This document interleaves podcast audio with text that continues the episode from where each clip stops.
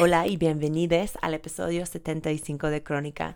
Yo soy tu host Kat Donahue y un breve aviso si este episodio está sonando un poquito diferente a como fue cuando salió en vivo al aire a la radio Nopal, pues es porque tuvimos que regrabar. Había un problema con la tecnología de grabación ahí en la estación, entonces pues solo esto. Pero aquí está una entrevista súper importante para ustedes.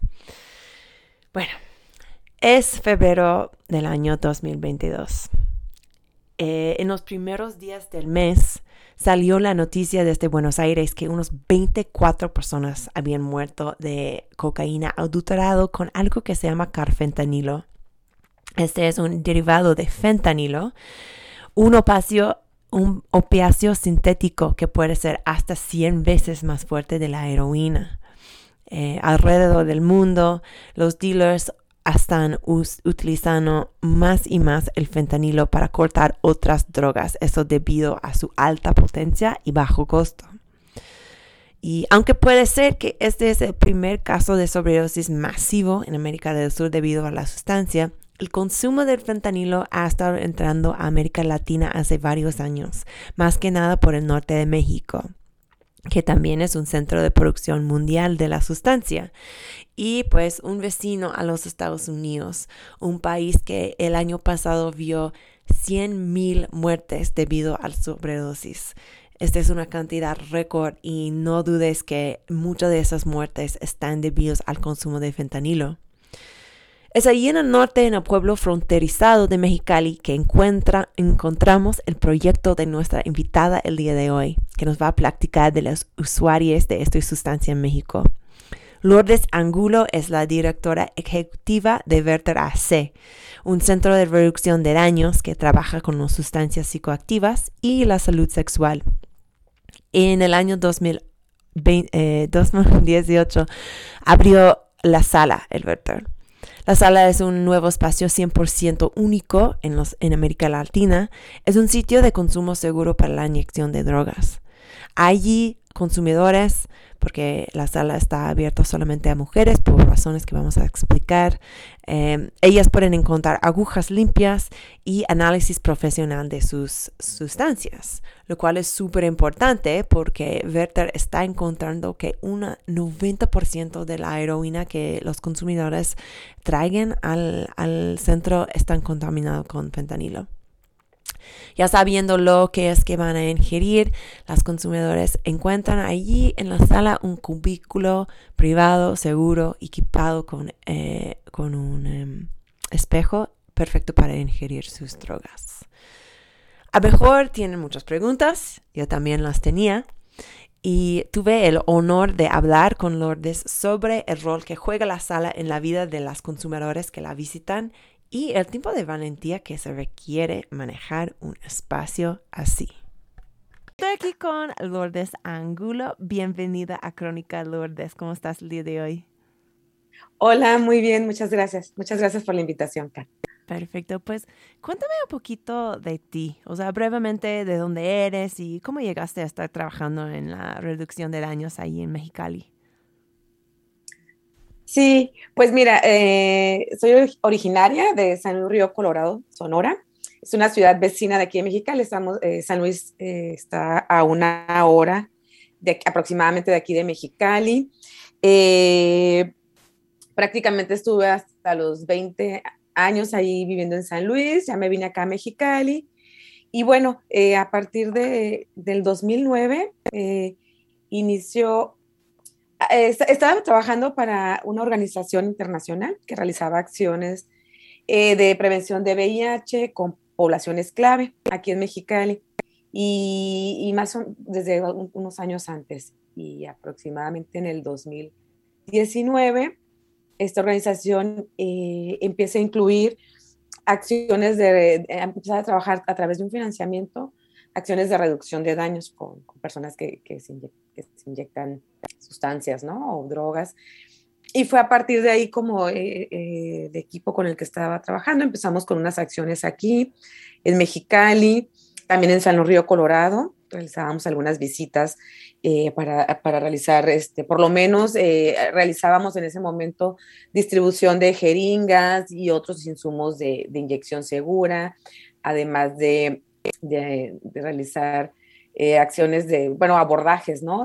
hablar sobre, sobre cómo reducir los riesgos eh, cuando comparten sus jeringas, sobre técnicas de inyección segura con poblaciones. Y bueno, así fue como que a, partir de esta fecha empezamos a trabajar a través de, de, brigadas en, en, en la comunidad. Y ya unos años después que cierra esta organización, y iniciamos Converter, fundamos eh, con colegas, eh, fundamos Verter y bueno, fue parte de nuestras acciones eh, principales el trabajar con, con, personas que, se inyectan sustancias, ¿no? Eh, principalmente heroína y metanfetamina aquí en estas ciudades. Es, las, sustancias que se inyectan. Y en los últimos años, prácticamente el último año, ha aumentado el consumo de fentanilo. Entonces también ya las personas, además de heroína y metanfetamina, se están inyectando fentanilo. Y bueno, así fue como, como ha sido desde, esa, desde 2009 que, que, que me ha tocado estar trabajando para las personas que, se inyectan drogas. Gracias, gracias. Me encantaría hablar un poquito sobre el fentanilo porque creo que esta es una sustancia que solo ahora está agarrando en términos de popularidad de consumo en México. Eh, ¿Cómo se toman esta sustancia? O sea, ¿cómo llegaron a los consumidores y qué efecto tiene en el cuerpo, especialmente cuando estamos hablando de, de esta sobredosis en que trabaja eh, primariamente Werther? Sí, bueno, el, fentanilo es un opioide sintético que, ah, pues que se está, ah, por lo menos acá en estas ciudades, eh, el, uso de drogas inyectadas afecta acá en México, no es un problema eh, nacional, ¿no? Principalmente se da en estas zonas fronterizas, en las ciudades fronterizas, creo que es entre Tijuana, Mexicali, Ciudad Juárez, San Luis Río Colorado, algunas otras ciudades de, Sonora, Nogales también. Y bueno, mm, como en la forma que, ha entrado, al ser un opioide, eh, se inyecta principalmente, ¿no? Y entonces, eh, en los últimos años, más aproximadamente dos años atrás, eh, eh, se ha visto y ha sido documentado por, organizaciones como Verter y otras organizaciones también de Tijuana, que, han estado, que hemos estado documentando eh, cómo se, y, detectado que ya hay presencia de fentanilo en estas sustancias. Entonces, la forma en que, en que los el uso de esta sustancia se da es eh, mezclado con la heroína. Entonces, una persona usuaria de heroína eh, de inicio no va y compra fentanilo, o sea, compra heroína, pero los distribuidores de, la droga lo que hacen es mezclarla, es un, es un opioide sintético, mucho más económico y mucho más potente que la heroína. Eh, se dice que es entre 50 o 100 veces más potente que la morfina. Entonces, pues va, y como es mucho más barato, pues es el que se está mezclando para tener un efecto más fuerte, ¿no? Entonces, aquí la, población eh, que atendemos, entre ellas las mujeres, eh, empiezan a, o están consumiendo heroína, la compran sin saber lo que están consumiendo porque en este mercado ilícito de sustancias no nos permite o hay muy pocos espacios donde puedas eh, saber que estás consumiendo, donde, pueda, eh, donde puedas testear tu sustancia y donde pueda ser controlado, ¿no? Para, para en este mercado ilícito de sustancias no es controlado las sustancias que se están vendiendo. Claro, entonces, o sea, al principio la mayoría de los consumidores están viniendo en contacto con esta sustancia porque sus dealers están mezclándolo como un corte barato que, que sí es más potente. ¿Es esta mezcla que se dice en la, China? Sí, eh, ah, puede ser en la China White, China White, que le dicen. Sí, que se, que se ha venido o que inició primero como mezclada así. Entonces es cuando decían, ah, bueno, la China White es una sustancia como más fuerte y o más potente. Pero, pero bueno, también es, ahora pues estamos viendo que no solamente es la China White, sino la heroína, la goma negra, que es la que principalmente se consume acá, goma negra o polvo café, eh, dar ay, no recuerdo el nombre, eh, como se le conoce, también están, están mezclándola con fentanilo. Entonces, eh, finalmente, eh, bueno, parte de las acciones que realizamos acá en el centro comunitario y en el espacio de consumo supervisado es ofrecer el, testeo de, su sustancia. O sea, tenemos pruebas para detectar el fentanilo. Es lo único que podemos detectar en la sustancia. Entonces, lo que hacemos es invitar a las mujeres principalmente a las que van a utilizar la sala, que antes de que la utilicen, testeamos su sustancia. Y entonces podemos decirle, tu sustancia tiene fentanilo o no tiene. Y entonces, para que ellas, eh, en base a esto, puedan tomar una decisión de manera informada. Entonces, decir, bueno, eh, tu sustancia tiene fentanilo, no te vamos a, decir que no la consumas, porque no, es que el fentanilo sea malo, finalmente, ¿no? Es la sustancia que se está, se está moviendo ahorita, que es la que hay, y entonces las y los usuarios no van a dejar de consumir solamente porque es fentanilo, ¿no? Entonces hay que con ellas y con ellos reducir los riesgos y daños. ¿Cómo vamos a hacerlo? Eh, testeando su sustancia, que sepan qué van a consumir y en base a eso que tomen la decisión. Vale. Y, pues y, para explicar a los que nos están escuchando, entonces, ¿dónde está tomando lugar estos, eh, este análisis es un centro de reducción de daños que empezó Verter. ¿En qué año se abrieron este espacio? En el 2013 iniciamos como, como Verter. Y bueno, a partir de ahí hemos este, solo eh, una cosa es el centro comunitario, donde ofrecemos eh, una gama de servicios, además de reducción de daños, también salud sexual, salud reproductiva. Y tenemos un espacio dentro del centro comunitario, un espacio de consumo supervisado, que es exclusivo para mujeres. Y lo que entiendo es que este es uno de los únicos sitios de consumo seguro en América Latina. ¿Es, ¿Es cierto? Sí, es el único en América Latina y en el mundo solamente hay cuatro exclusivos para mujeres. Nuestro es el cuarto. ¿Por qué hicieron la decisión de hacerlo específicamente para mujeres? Bueno, eh, por muchos factores. Eh, cuando decidimos eh, trabajar y empezar a planear nuestro sitio de consumo, en ese momento no sabíamos que iba a ser solo para mujeres. O sea, pensábamos en un, en un espacio de consumo supervisado, mixto, y bueno, fuimos conociendo y revisando la literatura. Eh, eh, en base a la información, porque pues ya muchos países lo estaban haciendo, países más cercanos como Canadá tienen grandes experiencias en estos espacios de consumo, ¿no? Entonces fue empezar a revisar lo que estaban haciendo a través de, de redes, ¿no? De, de, las mismas personas usuarias eh, nos compartieron sus manuales, nos compartieron mucha información, ¿no? Y empezamos, bueno, dijimos, no podemos adaptar exactamente o no tener una sala tal vez como Vancouver, pero sí podemos adaptarla a lo que nosotros tenemos, a nuestro, y a nuestro presupuesto y a nuestro espacio, ¿no? Y entonces fue en base a eso ir adaptando eh, la experiencia de otros países a lo que nosotros eh, y nosotras podíamos tener, ¿no? Y en base al presupuesto, al espacio, y, y bueno, prácticamente... Eh, una, pregunta, una pregunta rapidita. Eh, ¿De dónde vienen estos fondos de que estamos hablando? ¿De dónde viene, o sea, de dónde viene el dinero que, que, que funda las actividades de Verter? Bueno, eh, hemos tenido recurso del gobierno federal a través de, del CENSIDA. buscamos que prácticamente los fondos que lleguen, poderlos eh, incluir en parte de nuestros proyectos, ¿no? Y entonces en ese momento teníamos recurso del gobierno federal y recurso internacional. Después de en el 2009, con una circular que lanzaba el gobierno federal, donde retira el, financiamiento a organizaciones de la sociedad civil, pues ya prácticamente es nulo el apoyo gubernamental este, en México.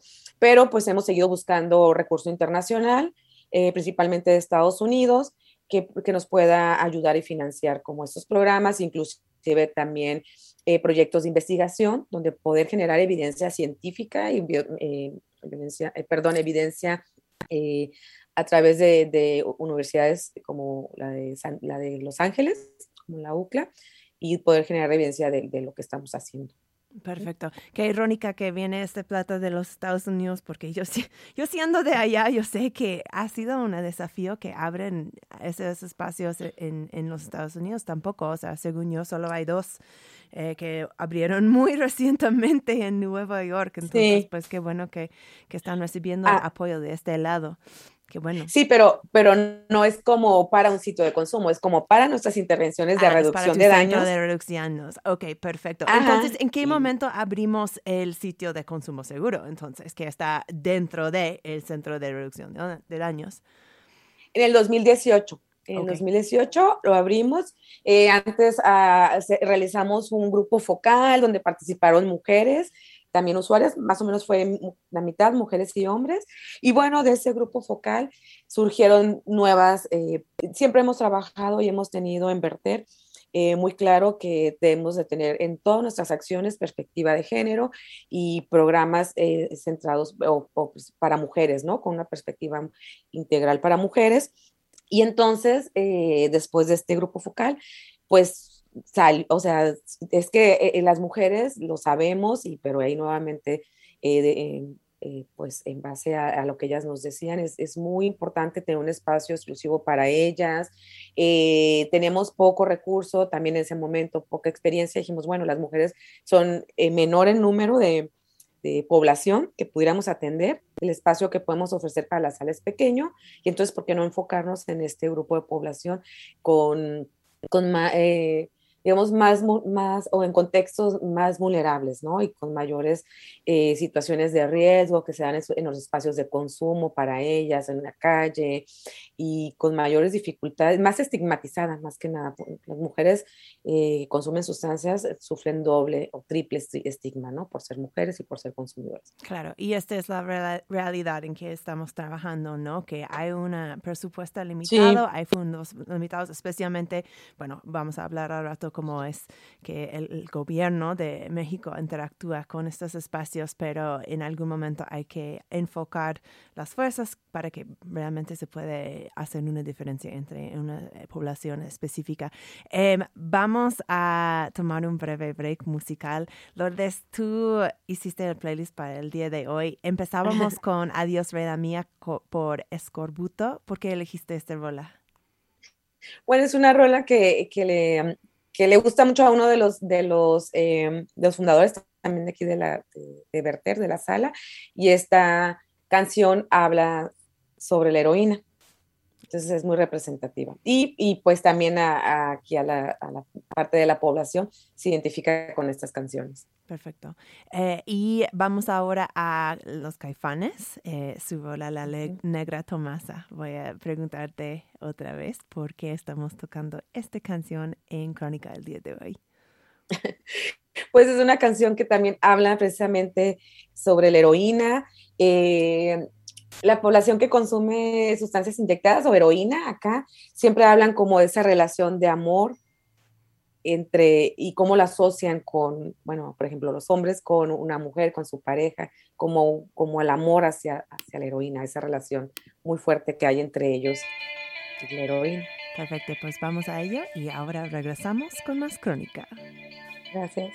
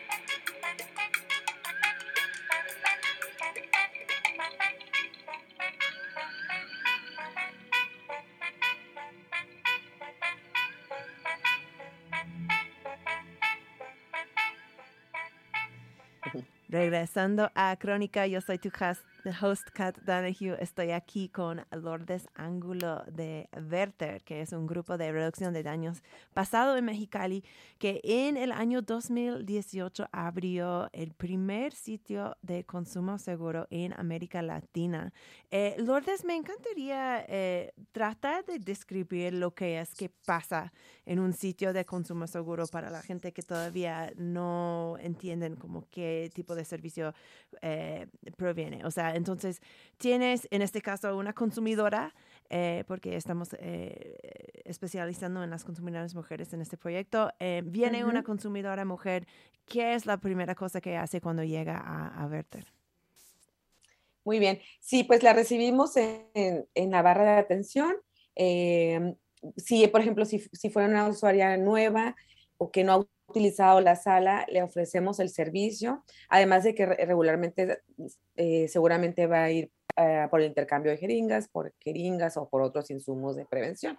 Entonces le hablamos del servicio de la sala, le decimos que es un espacio eh, seguro, un espacio higiénico donde puede consumir, además le vamos a dar los insumos de inyección segura para que, que no tenga que compartirlos es un espacio libre de estigma, discriminación, libre de violencia, donde no tiene que estarse ocultando en, la calle para inyectarse, donde no hay un riesgo, el riesgo de que llegue, no sé, un policía y que, y que la vaya a, criminalizar en ese momento. Le decimos que es un espacio donde en, caso de que sufra una sobredosis, ahí va a ser atendida y para evitar que tenga, pues que sea una sobredosis fatal. Claro. Y bueno, eh, perdón, entonces lo que pasa es que vienen, hacen esta eh, introducción del espacio y lo que tengo entendido es que hay cubículos allí, ¿no? Ya cuando tienen su equipo limpio, eh, ya cuando han... Una pregunta, ya cuando hacen el análisis de las sustancias, decimos, por ejemplo, que alguien traiga su heroína con suya. Hacen el análisis de, de la heroína y sale que tiene fentanilo. ¿Qué es la reacción de Werther? ¿Cómo tratan con esto?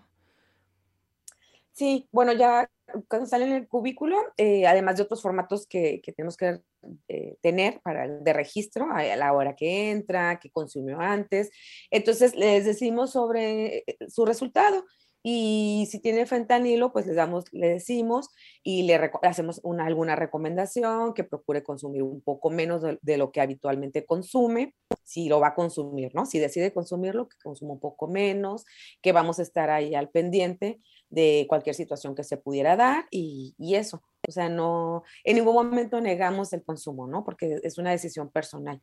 Pero, pero en este caso, la usuaria, por ejemplo, ya está enterada y ella toma la decisión si quiere consumir o no, pero siempre hay que recomendar. Y, bueno, em, ya que tienes esta información, va a consumir. Eso es muy importante de lo que dijiste. O sea, cada persona debe llevar su sustancia. Debe, llevar su sustancia, eh, consume y tiene, puede tener ahí, tiene un spa, un tiempo, el tiempo que requiera para estar en, en su viaje, por así decirlo, y que esté segura ahí. Inclusive hay muchas después de consumir y de pasar eh, un, rato este, como tranquilas, les gusta quedarse, en, los cubículos hay espejos, pues para que tengan una inyección pues, más fácil y más segura. Este, se quedan, pues no sé, les gusta maquillarse o hacer alguna otra actividad ahí, porque es un lugar, un espacio, pues donde no tienen un tiempo, no hay un tiempo límite, este, en que puedan estar ahí. Y entonces, pues básicamente es lo que pasa. También interactúan entre ellas. Eh, las mujeres que consumen sustancias y que atendemos en nuestro centro comunitario, una gran parte de ellas están en situación de calle. Y entonces ellas están todo el día buscando dónde obtener ingresos, no este, lavando carros, la mayoría no tienen un, trabajo estable. Y entonces también tienen pocos espacios donde puedan interactuar con, e, entre ellas. Y entonces también es un espacio donde también hay entre ellas puedan platicar, puedan hablar de ciertos temas, inclusive entre ellas mismas, si alguna requiere ayuda para la inyección, que es muy común, entre ellas mismas pueden apoyarse. ¿Qué es la visita? O sea, ¿qué se puede decir que es una, la cantidad de tiempo de una visita promedio a la clínica? Eh, digo, digo, clínica, pero no creo que estoy usando la palabra correcta ya. No, no es clínica. a la sala, bueno, la sala así se llama, el espacio de consumo, se llama la sala. Tiempo promedio pueden ser 75 minutos. Hay usuarias que pueden durar dos horas, este, tres. También depende mucho, ¿no? Solo, solo tenemos tres cubículos. Entonces, si una usuaria ya, ya se inyectó y ya está bien o como lista para salir y si hay otro usuario esperando, y porque ya no hay otro espacio, entonces pues le, le, decimos que si está lista pues para, para poder salir o que si quiere inyectarse nuevamente puede regresar más tarde para que pueda dar espacio a, a la otra chica, ¿no? A la otra mujer que quiere, que quiere utilizarla, porque son, son solo tres cubículos, realmente este es, es, es, pequeño, pero bueno, sí tenemos eh, eh, más o menos eh, cuatro personas en promedio pueden ingresar al día, entre cuatro, hay días que siete mujeres pueden ingresar, hay mujeres que la visitan más de, en más de dos ocasiones en el día, entonces, pues así es. ¿Qué es el horario? O sea, ¿qué, qué horas están abiertos en el centro? De lunes a viernes, de 10 de la mañana a 6 de la tarde. Perfecto. Eh, entonces, bueno, suena, suena que más que nada es un sitio pues seguro, ¿no? O sea, un lugar para, para estar tranquilo, para estar en privada, para conectar con otras mujeres como un espacio que mm, puede ser muy poco común en, en la vida de, de, gente precarizada o gente que tiene como un uso muy, muy fuerte de ese tipo de, de opiáceos. Eh, pero, a ver, eh, uno de los propósitos de sitios de consumo seguro también es dar acompañamiento en, pues, en, en, en casos, eh, en el caso de sobredosis, ¿no? En una, consecuencia más dramática que puede tener eh, la inyección de estos tipos de drogas. Nos puede, o sea, obviamente el fentanilo justo lleva un riesgo mucho más alto de sobredosis. Yo leí en algún lado que un, unos 2 miligramos de fentanilo es considerado como una cantidad que, que puede matar a alguien. Em, ¿Qué es que pasa físicamente al cuerpo de alguien que está teniendo una sobredosis de, opiáceos, de fentanilo? Y, qué es la reacción de la sala, de los representativos de la sala, eh, cuando uno de los consumidores está pasando por esa situación? Sí, bueno, eso es bien importante, como saber eh, detectar cuando está ocurriendo una sobredosis. Las sobredosis eh, ocurren prácticamente en segundos después de, haberse inyectado. Entonces, eh, la persona o la mujer en este caso, si está en la sala, va a empezar a, su, su respiración empieza a disminuir.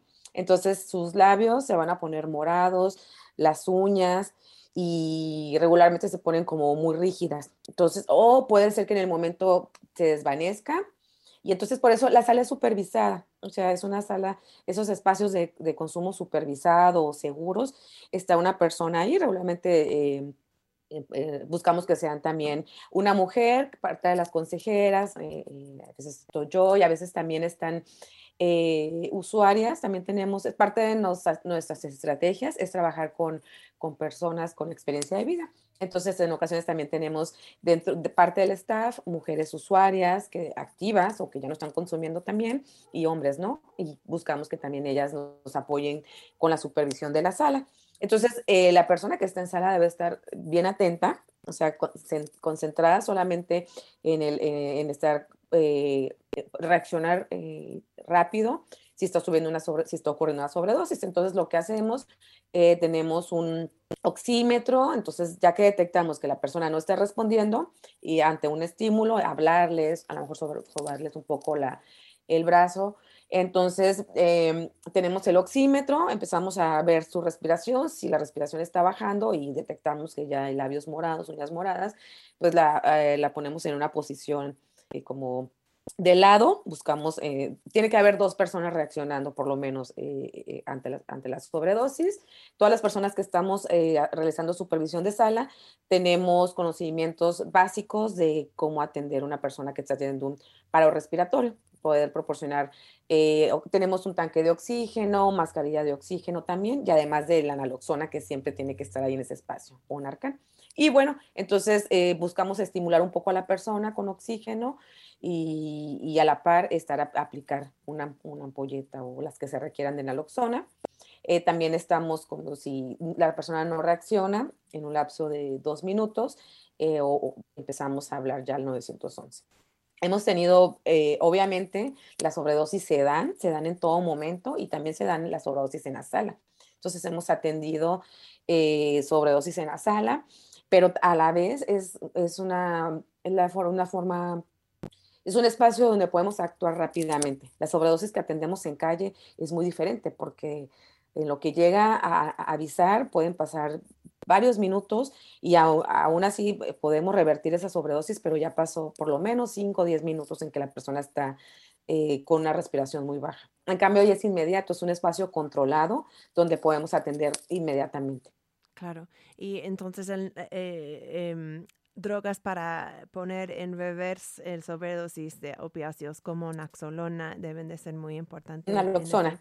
Ajá. Eh, este droga, eh, ¿cómo se consigue esta droga, la, la, el grupo? ¿Es fácil encontrar eh, la naxolona en, en México?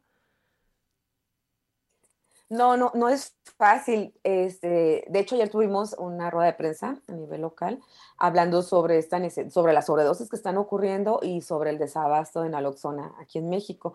El, la naloxona es un, es un antídoto que lo que único que va, va a hacer es revertir el, eh, el, la sobredosis, no tiene otra función.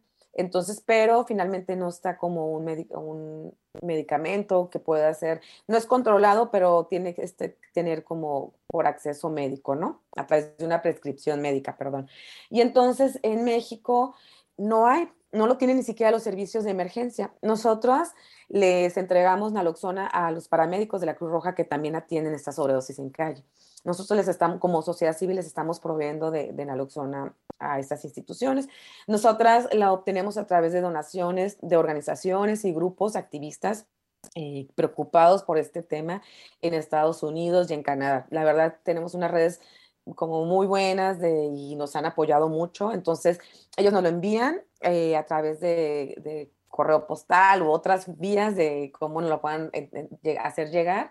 Y, bueno, por eso es que, que organizaciones como nosotras, como como otras organizaciones que están en Tijuana también pueden acceder a la naloxona por donaciones, pero el gobierno federal ni las instituciones aquí no, no están proveyendo de este, de este medicamento que es sumamente importante tenerlo. Pues sí, o sea, en un mundo ideal estaría por todos lados, ¿no? O sea, sí. que los consumidores en sí podrían tener el entrenamiento y pues cargar este con, con ellos sería mucho mejor.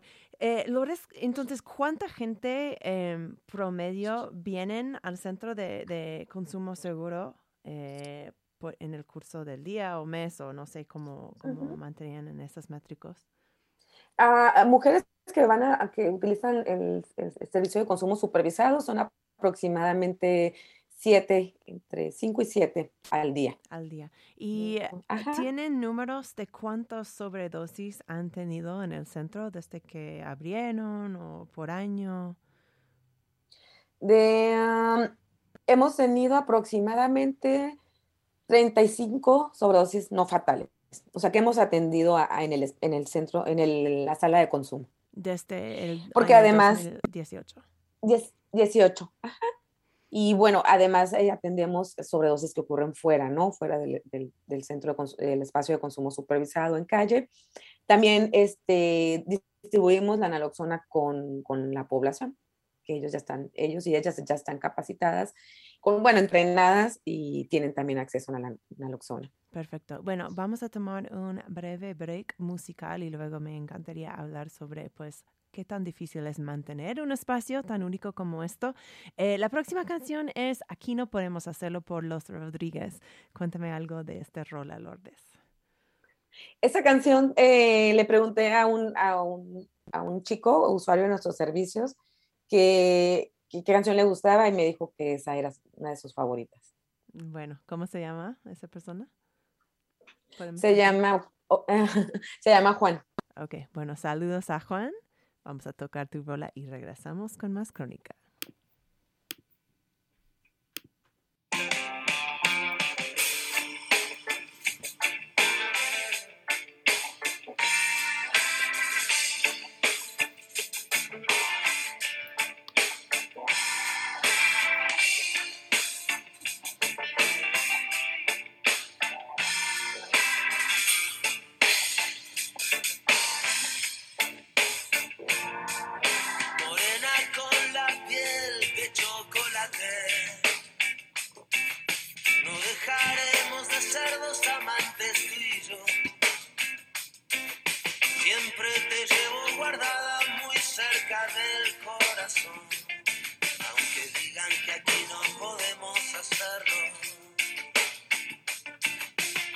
Dicen que aquí no podemos hacerlo. Nunca quise apurarte y que te quemes mal.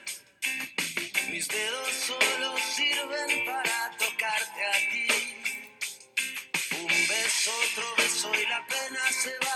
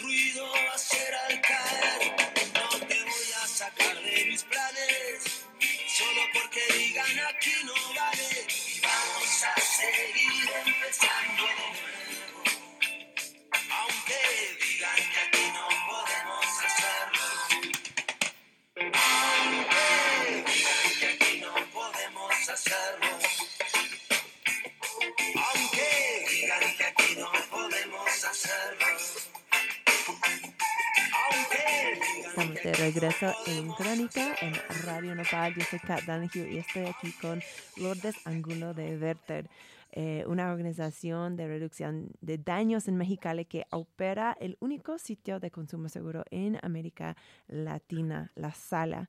Eh, hemos estado hablando de, de los servicios que proviene La Sala, del rato de éxito increíble que tiene con ayudar a sobredosis que pasa dentro del centro, o sea, 100% de los sobredosis que, que ha pasado dentro de la sala ha sido atendido y nadie ha muerto allí. Em, yo, o sea, también tenemos pruebas de, de, de sitios similares de alrededor del mundo. Yo sé que, que esos espacios pues eh, son extremadamente efectivos en proteger la salud de los consumidores que vienen a hacer su consumo dentro de sus paredes. Pero también sé que muchas veces hay una reacción eh, política muy fuerte a ellos, que, que gente piensa que por tener un espacio de consumo seguro estás... em, estás apoyando a la gente en sus adicciones. Eh, ¿Qué ha sido la reacción? Em, no sé si quieres hablar de los vecinos o del gobierno de Mexicali allí hacia el trabajo que están haciendo ahí en la sala Lourdes. Sí, pues sí, mira, fíjate, en el 2018, cuando abrimos eh, el espacio de consumo, que eh, al inicio era un proyecto piloto, pues bueno, queríamos mantenerlo como un bajo perfil porque realmente no está regulado en México, no está regulado estos sitios de consumo. Como parte de nuestras acciones es lo que buscamos, lograr la regulación para que otras organizaciones, grupos puedan también tener eh, estos espacios de consumo sin un riesgo a una clausura, ¿no? A nosotras nos clausuraron eh, eh, a los prácticamente al mes de que abrimos en 2018 eh, cuando se dio a conocer la noticia, ¿no? Por eh, algunas entrevistas, que ya lo hablábamos en algunos espacios em, eh, o en algunas de proyección, ¿no? Como algunos congresos, hablábamos del proyecto, pero bueno, dimos algunas entrevistas, algunas redes internacionales. El, el caso es que la noticia llegó acá a Mexicali y inmediatamente el día, o sea, surgió la noticia, entonces los medios locales empezaron a buscar información y pues, bueno, nos clausuran, nos clausuraron el, centro, nos clausuraron el centro comunitario, no solamente el, espacio de consumo que está adentro, sino nos clausuran el, centro comunitario. Y bueno, pues a partir de ahí fue una lucha, este, eh, como interminable por buscar que nos reabrieran el espacio, nos clausuraron por alguna cuestión que encontraron ahí un tema administrativo, fue lo que le buscaron por dónde. Sí, o sea, y fue la excusa y entonces a partir de ahí em, abrimos, buscamos el diálogo con las autoridades, con las instituciones y fue complicado. Después de seis meses logramos reabrir el espacio. Antes de esto estuvimos trabajando muy de cerca con, pusimos una queja en la Comisión Estatal de Derechos Humanos, la Comisión Nacional, eh, estuvo una, una, demanda de amparo ahí que, que al final no procedió. Pero bueno, estuvimos buscando todas las formas abrir el diálogo con, las, con, las, con los tomadores de decisiones. Al final se logró a través de un em, diálogo con la Comisión Estatal de Derechos Humanos y el ayuntamiento que nos abrían el espacio con la condición de que no hubiera un espacio de consumo supervisado. Realmente, pues eso le dijimos, está bien, pero finalmente es parte de nuestras estrategias que realizamos, ¿no? Y finalmente lo hemos seguido haciendo o sea, la población, las mujeres ya lo estaban solicitando y pues no hemos dejado, a partir de ahí que volvimos, que reabrimos el espacio en 2019, ya no hemos dejado de, de no hemos limitado ese servicio, lo seguimos ofreciendo. Es un tema, digamos, las autoridades saben que se hace, pero como no tienen la capacidad de, de reacción, entonces se hacen de un poco de la vista gorda, porque finalmente tampoco apoyan con el tema y entonces es, es, como un vacío ahí que hay legal, ¿no? Pero pues lo que parte de nuestras acciones es seguir luchando para lograr, lograr la regularización y pues que otros grupos, organizaciones también puedan tener estos espacios de consumo si así lo quieren. Claro, claro. Y bueno, además del, perdón, del estigma social que sí es muy fuerte, o sea, la misma comunidad eh, sí criminaliza mucho a las personas usuarias, ¿no? A las mujeres, pero bueno, es parte de nuestro trabajo que también nos toca estar haciendo, difundiendo la información, difundiendo, hablar de, de los derechos de las personas que consumen sustancias. Y bueno, creo que también es una chamba que nos toca hacer, que hemos buscado como seguir hablando, posicionando el tema, precisamente para, para reducir este estigma. y bueno, aquí seguimos. Es curioso porque, o sea, hablando del gobierno a nivel federal, o sea, el mismo presidente ha hablado de los peligros de fentanilo.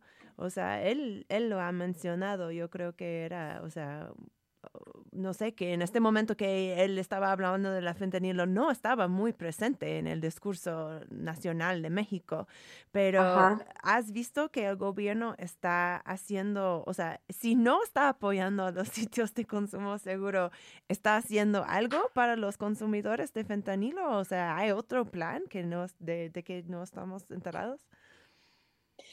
Realmente no, o sea, esas estrategias o cuando hablan del fentanilo, pero lo hablan como una sustancia mala que afecta la salud y sí, pues puede provocar sobredosis, pero finalmente no están pensando en estrategias para reducir riesgos y daños del consumo.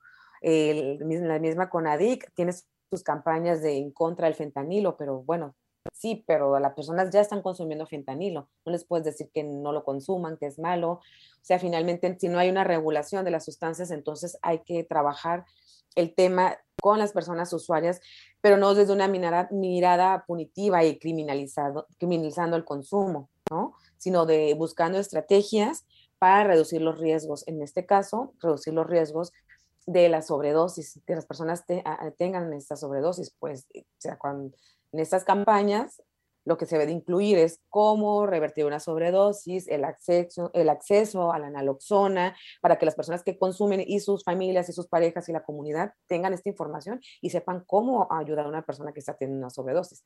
Pero todas sus campañas van enfocadas en criminalizar el consumo y a las personas usuarias, no a hablar abiertamente del consumo como un derecho y como un tema de salud pública. Bueno, esto va mano en mano con todo el, la perspectiva política que es del prohibicionismo, ¿no? Criminalizar en vez de ver la adicción como el problema de salud pública que es.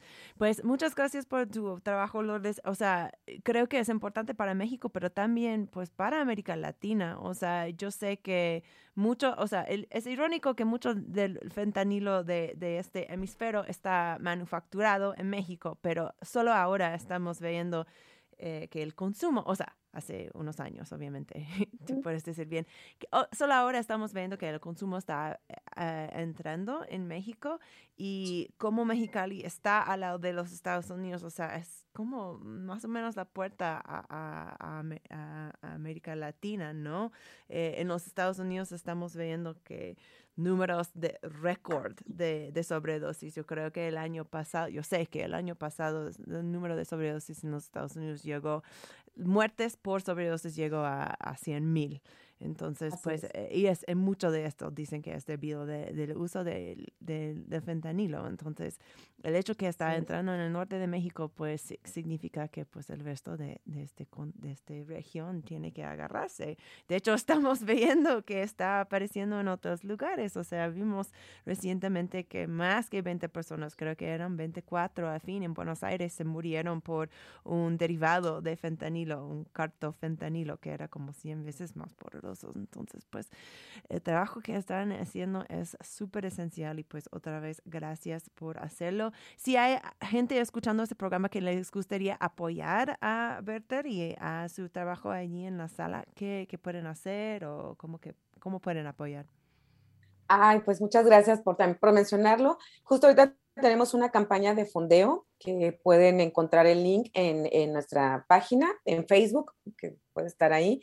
Y eh, pues bueno, es una forma de cómo, cómo pueden apoyarnos realmente eh, en este momento, como te decía, o sea, nosotras buscamos el, el, recurso para mantener el espacio a través de los instituciones o organismos que apoyan el tema de reducción de daños. ¿no? Pero no siempre hay recurso para apoyar específicamente el espacio de consumo supervisado. Entonces siempre se requieren los insumos, la renta del espacio y bueno, esta puede ser una buena oportunidad. También el tema de difundir información. Si hay algunos organismos también que quieran donar este, naloxona, por ejemplo, de, otros países, ¿no? Y, eh, eh, y, otros insumos también de, de prevención, pues bienvenidos. Perfecto, va. Pues vamos a cerrar con la última rola de tu playlist, que es Noches de Cristal por Vicios Juveniles. Cuéntame por qué querías tocar esta canción en Crónica, Lourdes. Sí, esta canción eh, también esta, la, seleccionó eh, una usuaria, una chica que, que, acude a nuestros servicios, y ya en una ocasión que estaba cuidando la sala, eh, em, estaba con el teléfono y le dije, ¿quieres que te ponga una canción? Me dijo, sí y ya le dije, ¿cuál quieres? Y ya me, dijo, esta, y ya la estuvimos escuchando, y bueno, la pongo este, recordándola a ella. Perfecto, pues gracias por traer por lo menos los gustos musicales de los consumidores de Mexicali, su voz, sus voces siempre bienvenidas acá en Crónica. Em, muchas gracias, Lourdes, por estar en el programa. Gracias por el trabajo que haces. Eh, gracias a Radio Nopal por provenir el sede, como siempre, para este tipo de, conversaciones. Y nada, este ha sido Crónica. Yo soy tu host, Kat Donahue. Eh, Lourdes, normalmente yo termino con, con un miau. Entonces, si quieres miau conmigo. Sí, claro. Dos, tres. Miau. Miau. Gracias.